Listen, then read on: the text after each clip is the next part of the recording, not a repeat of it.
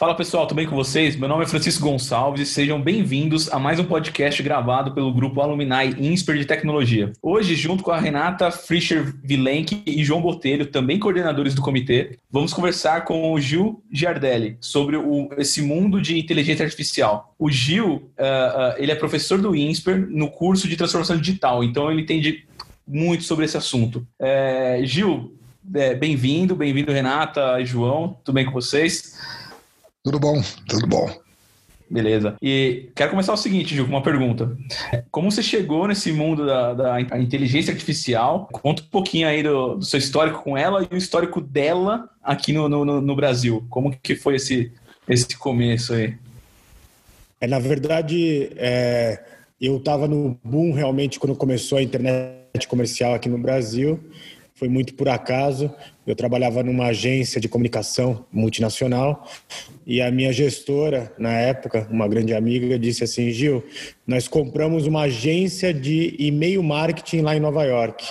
E a pessoa que fundou essa agência, falando isso de né, começo dos anos 2000, final dos anos 90, é, tá vindo para cá. Você não quer falar com ele? É, levar ele em alguns clientes tal. E aí eu levei ele na época na TAM, né, que hoje é Latam. Me lembro que o diretor de marketing falou assim, Gil, você é um maluco. Você acha que um dia algumas pessoas vão querer é, receber e-mail? Elas querem receber cartinha é, com, com o nome delas tal. E, e, a partir dali eu vi que tinha um mundo aberto em relação a essa nova tecnologia. E aí eu fui estudar em Londres, né? É, em Londres eu tive um professor muito querido, mas ele se enganou porque ele disse assim, Gil, essa, é, esse conceito de internet é apenas uma ondinha e vai passar. A onda virou um tsunami e hoje nós estamos aqui.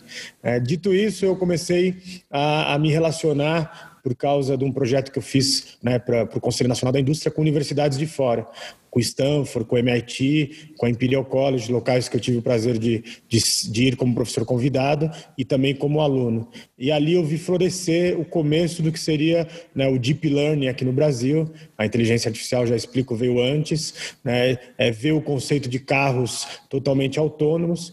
E aí nessas... Né, é, voltas que o mundo dá. Eu estava dando um curso que era um dos pioneiros em relação ao mundo digital aqui no Brasil, estou falando isso já de 16 anos atrás. Me vê uma pessoa lá e fala assim: Ah, eu trabalho com robôs. Né? E, e, e eram os primeiros robôs que estavam chegando no Brasil. Essa pessoa é pioneira em robô até hoje aqui na América do Sul. Eu falei: robô, né? aí machine learning, inteligência artificial, estamos entrando numa nova era que é SA Economy. Então, eu estava. A vida me deu presentes para ver muitas coisas nascerem na minha. É, ou começarem a nascer nesse momento. Gil, e o, o que, que é a inteligência artificial e qual que é a diferença dela, por exemplo, para o deep learning, para o machine learning, para todo mundo poder entender?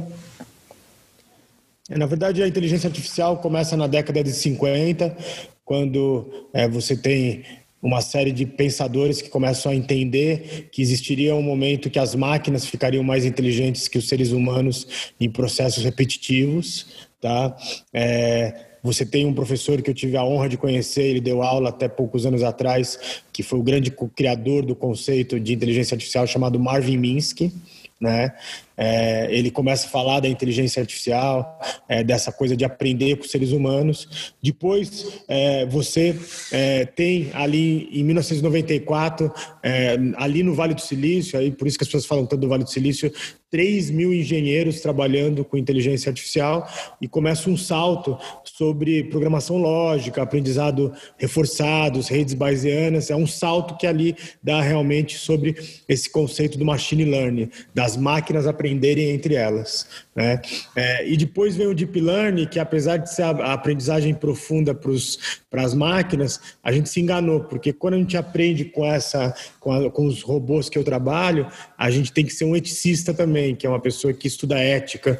Né? E, e aí a gente começa a entender que o Deep Learning, na verdade, não é das máquinas, é dos seres humanos. Seres humanos, para trabalhar nessa nova era, tem que ter um aprendizado do profundo de é, conhecimento de mundo, repertório cultural, criatividade criatividade, inovação.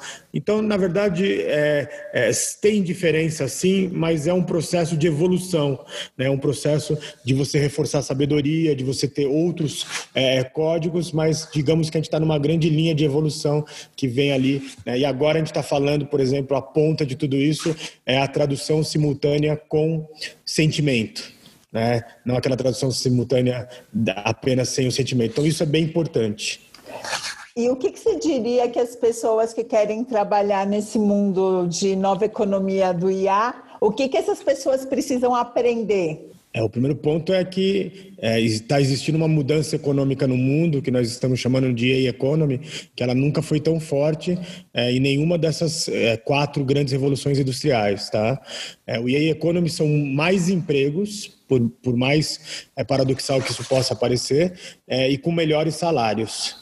E enquanto, por outro lado, você também tem um outro grupo que é o fim da classe média, em virtude do que nós chamamos do, do fim do início da economia, do gig economy, que é a economia sob demanda. Só para exemplificar, né, na cidade de São Paulo, tem hoje 200 mil pessoas aguardando para serem autorizadas para virarem é, entregadores de carro, de moto, de bicicleta, né, dos, dos super aplicativos de alimentos né, e de outros produtos. E, ao mesmo tempo, nós temos dados de 60 mil vagas. Né? Essas pessoas estão esperando, elas têm que esperar porque o sistema não pode colocá-las, senão cai o valor para todo mundo. E tem 60 mil vagas prontas agora para que a pessoa trabalhe é, como cientistas de dados e outras profissões que estão já acontecendo, que já nasceram, não é que é, vão nascer. Então você está vivendo aí um mundo híbrido, né, que pessoas vão ter que, empresas vão ter que mover átomos e bits, e pessoas vão ter que entender de tecnologia e ciências humanas. Mas a gente já encontra hoje cursos de formação para essas profissões que já estão aguardando pessoas para trabalhar? Ou as empresas é, vão ter que formar essas pessoas ou as pessoas vão ter que buscar esses cursos fora? Não, a maioria desses cursos, infelizmente, são fora, mas você tem aí hoje muito é, é, no mundo digital acontecendo gratuitamente. Né? É, o INSPER tem um curso bacana de uma semana que fala bastante sobre isso, mas ainda a gente não tem como, é, é ainda a gente está discutindo né, é, faculdade de Big Data que na minha opinião já foi, já está lá atrás, né? E, e, é importante, mas passou. A gente precisa falar, preparar pessoas do futuro. E, a, e o pessoas do futuro estão falando da do, do, grande mudança que vai ter com o 5G, com grande mudança que vão ter com as operações intercontinentais, com os carros, com as cidades inteligentes. Então, na verdade, a formação aqui na minha equipe eu tenho roboticistas, eu trago da engenharia elétrica, mas eu tenho que um dia perguntei para uma delas e falei assim, é, o que que você aprendeu na engenharia elétrica? Ela tem 23 anos. O que, que você é, é, aplica? Ela quase nada, Gil. Foi muito importante fazer a faculdade, é importante fazer a faculdade, mas para o que eu faço hoje, eu não aplico quase nada. Então, não estou estimulando as pessoas a fazerem faculdades, mas a formação agora vai ter que ser uma formação diferente e a busca de cada um. A gente tem bastante empresa usando já IA aqui no Brasil, Gil. Você tem alguns exemplos de empresas que estão aplicando IA? Ah, em todas as indústrias já está acontecendo de uma forma muito grande. Vamos pegar uma aqui que é muito interessante. É, existe uma grande montadora no ABC Paulista que ela já tem é, uma das áreas dela de, da construção do seu produto, que fica um grande galpão né, de, de, de milhares de metros quadrados, e ela fica toda apagada porque é, os seus engenheiros de automação e de robótica ficam num outro prédio, a quase um quilômetro de lá, é, numa sala totalmente futurista e operando via é, inteligência artificial, computação cognitiva, né? É, você já tem, é, você já tem a, a, a indústria né, de, de, bens de consumo rápido, como você tem uma fábrica aqui em Minas Gerais, que é a maior fábrica de desodorantes do mundo, aonde ela normalmente teria que ter 5 mil funcionários, ela opera com menos de 300, porque essa alta automação. Né? Os bancos estão muito adiantados nesse processo. É, e a outra parte, não sei se é bom ou se é ruim, né? a Receita Federal também já está usando muita coisa. Ela, por exemplo, não sei se o projeto já está 100% implementado, mas ela vai saber que o João viajou para os Estados Unidos com, com, com 20 quilos na mala, voltou com 40 não vai ter mais aquela coisa de falar, sai, é, é, deixa eu ver sua mala. Já sabemos que o João tá com, é, é, dobrou o peso da sua mala, ele vai conversar com a Receita Federal.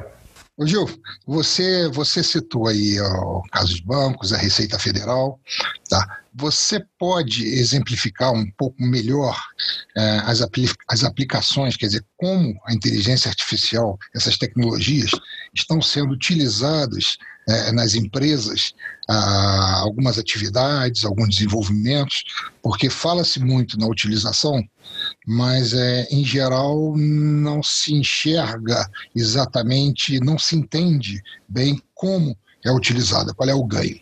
Né?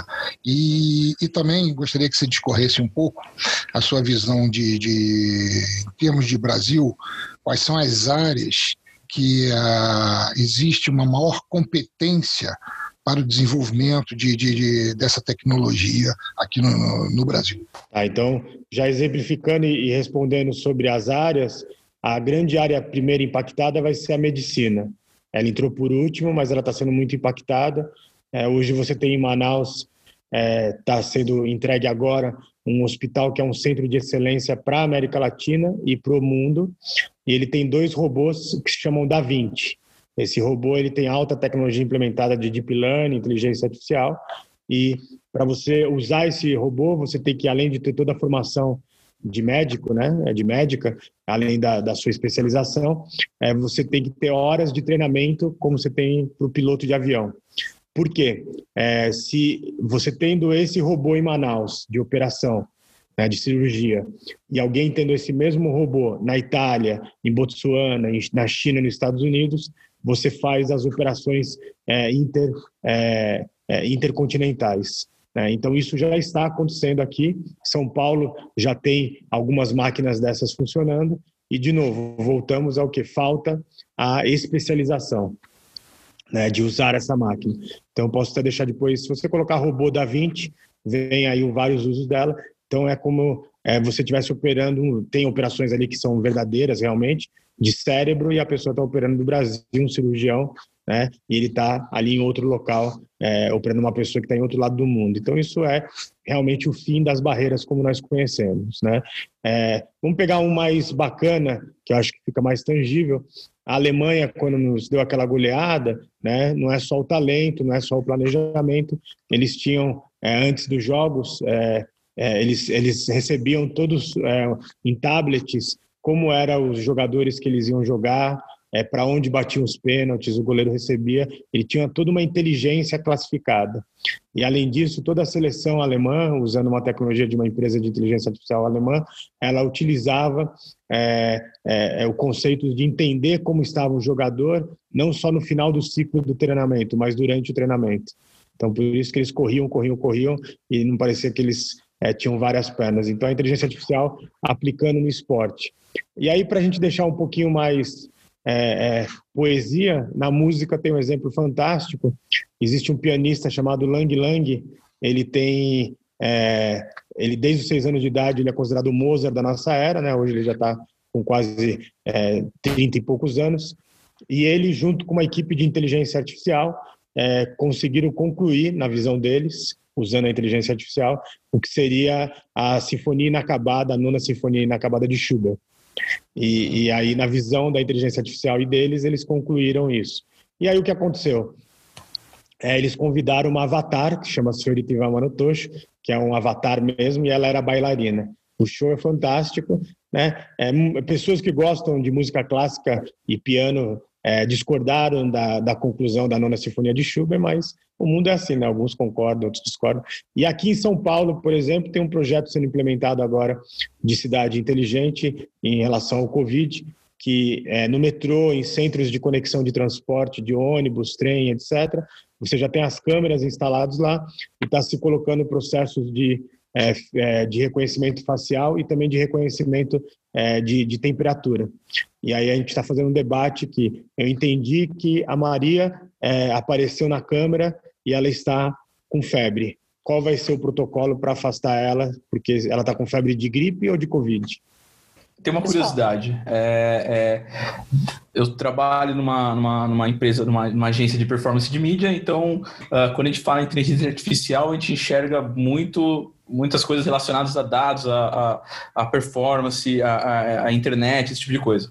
E pode ser por isso que a minha, a minha pergunta vai ter esse escopo que eu vou te falar. Uh, e, e, toda vez que a gente pensa em, em contratar alguém para trabalhar com inteligência, inteligência, artificial, ou a gente entende que ali existe uma necessidade de contratar alguém dessa forma, ou, ou criar um produto com, com, esse, com esses requisitos, né, inteligência artificial no meio do caminho, eu fico sempre na dúvida se uh, esse perfil dessa pessoa ou esse trabalho que vai ser executado precisa de algum cara estatístico do ITA que sabe criar um modelo de um modelo de, de, de, inteligência artificial ou se já existe hoje muita coisa pronta que eu tenho que reaproveitar. Então, sei lá, iniciativas de alto machine learning, uh, uh, qualquer outra ferramenta desse modelo. É, eu, eu, eu ainda eu, eu, não, eu queria entender a diferença, sabe? Quando que você precisa de um cara muito especialista e quando que é, é já tem muita coisa pronta. É, na verdade, assim, quase tudo já está pronto de programação. Se você entrar em comunidades que falam muito sobre isso, como Hadoop, né, e outras comunidades, né, ou a própria comunidade da IBM, já está tudo pronto. O que mais falta hoje, que não está fechando essa ponte, são esses profissionais é, especializados em inteligência artificial, mas com uma visão de negócio, com uma visão de aplicabilidade. Porque nós temos aqui uma, uma mão de obra muito bacana em tecnologia, mas nós, nós temos uma pouca mão de obra é, em é, entender os projetos. Vou dar um exemplo mais claro para você, que eu acho que volta na pergunta do professor Botelho. É, é, tem hoje a comunidade de, de, de, grandes produtores de mel no mundo, eles estão muito preocupados porque há muitos anos por uma série de motivos, todos os anos morrem é, bilhões de abelhas. E aí eles criaram um processo de inteligência artificial para evitar isso, para entender por que, que também está acontecendo, como podem evitar, enfim, eles sabem os motivos.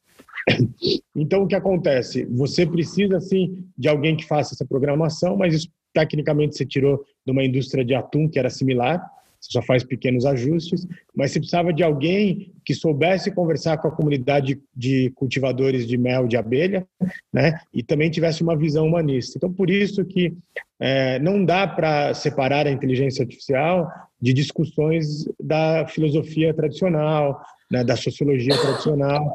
Então, nós precisamos de pessoas mais híbridas. E, na verdade, a gente achou primeiro que a inteligência artificial era um conceito apenas de tecnologia. Aí, dando mais um exemplo, que eu acho que o nosso podcast tem bastante disso, eu trabalhei num projeto de inteligência artificial é, para uma grande indústria e eu falei assim, olha, acho bacana toda essa modelagem que nós estamos fazendo, mas a, é, a, a área que pediu isso, eles já viram essas perguntas, essa modelagem? Ah, não, a gente vai levar isso depois só, porque senão complica o projeto, atrasa, tal. Eu falei assim, olha, é, então, é, tudo está me indicando que, é, que, que quando a gente entregar o projeto, eles vão falar assim, não, mas não era isso que eu queria. Não era esse dado que eu queria, porque o dado estava vindo da visão né, de, um, de, um, é, de um cientista é, é, de dados. E ele precisa ter também um dado do cientista que vai usar aquele dado. Então, o que acontece com a era da economia da inteligência artificial? Os, os desafios são tão complexos que não dá mais para gente dividir em caixinhas. Vai ter que ter essa transdisciplinaridade, todo mundo sentando junto humanas, exatas e biológicas. O, Gil, só que um, um, comentário que você falou sobre esse caso aí da, das abelhas. Ah, na FAPESP houve uma startup que eh, desenvolveu um projeto de polinização tá? e através de abelhas, exatamente utilizando muito a parte de inteligência artificial. E, então é interessante. Esse caso, esse caso, esse caso das abelhas é realmente um caso muito típico, né? Agora você, você dentro do, do dentro do nosso uh, mercado brasileiro, quais são os segmentos que você verifica que o Brasil tem mais competência tá, para se projetar nessa área de inteligência artificial? Seja em termos de desenvolvimento de tecnologia, seja em termos de, de opções de aplicação, desenvolvimento de aplicação, onde você vê realmente uma questão local de, de, de, de competência nossa para essa tecnologia. Eu acho que a grande escola está sendo realmente em relação a serviços financeiros e não pelos grandes bancos. Mas o ecossistema de fintechs hoje, de tudo que está em volta, e eu tenho aqui é, um, digamos, uma mandala do que está acontecendo, é algo é, como nunca imaginado, como vai mudar completamente. É, o nosso sistema financeiro no país. E todas essas atitudes, sejam em todos os processos, né, emissão de cartão, emissão de seguro, tudo que for feito serviço financeiro, está vindo dessas fintechs. É, não, nós não vamos ter uma que vai ser assim uma gigantesca que sabe fazer tudo bem, mas a gente está conseguindo fazer excelência para o mundo inteiro em várias áreas. E um pouco disso é, é, porque você tem uma tradição, né, por causa do processo inflacionário, né, é, que nós tivemos em outras décadas, isso nos produziu profissionais de tecnologia muito é, é que tinham um grande poder de mudança. E agora, se juntando a essas novas gerações, eles conseguiram pensar numa aplicabilidade de velocidade. Somado a isso, nós temos o conceito de que né, ficou claro agora nessa pandemia, é, não me lembro o número exato, mas eram milhões e milhões sem bancarização. E aí a bancarização vai vir por esses novos serviços financeiros, que nem muitas vezes eram serviços financeiros. Como está acontecendo agora, né, a, a, concorrente do bilhete único tá, virou uma empresa de serviços financeiros. Ela até, né, que é o, é o, é o, o cartão bom. Ele até você pode usar seu cartão para passar no ônibus no metrô, mas você vai poder também gastar com ele. Então tem esse desafio. A medicina é, é uma deles, né, que está muito acelerado esse processo. E o outro que eu vi pessoalmente, fiquei impressionado com o que está acontecendo, é o nosso agronegócios. Né? Mesmo porque eles já estão muito é, impactados com as fazendas verticais que estão sendo criadas é, nos grandes desertos de Dubai. Então, é, por eles estarem com uma boa rentabilidade financeira, é, ter enviados muitas pessoas, e muitas vezes são os filhos, né, os herdeiros, para estudar nos grandes centros do mundo, como eu vi em Harvard, em Stanford, no MIT, eles estão muito preparados. Bom, pessoal, espero que vocês estejam gostando desse papo, porque esta foi a primeira parte do podcast dividido em dois. Aguardo vocês na segunda parte.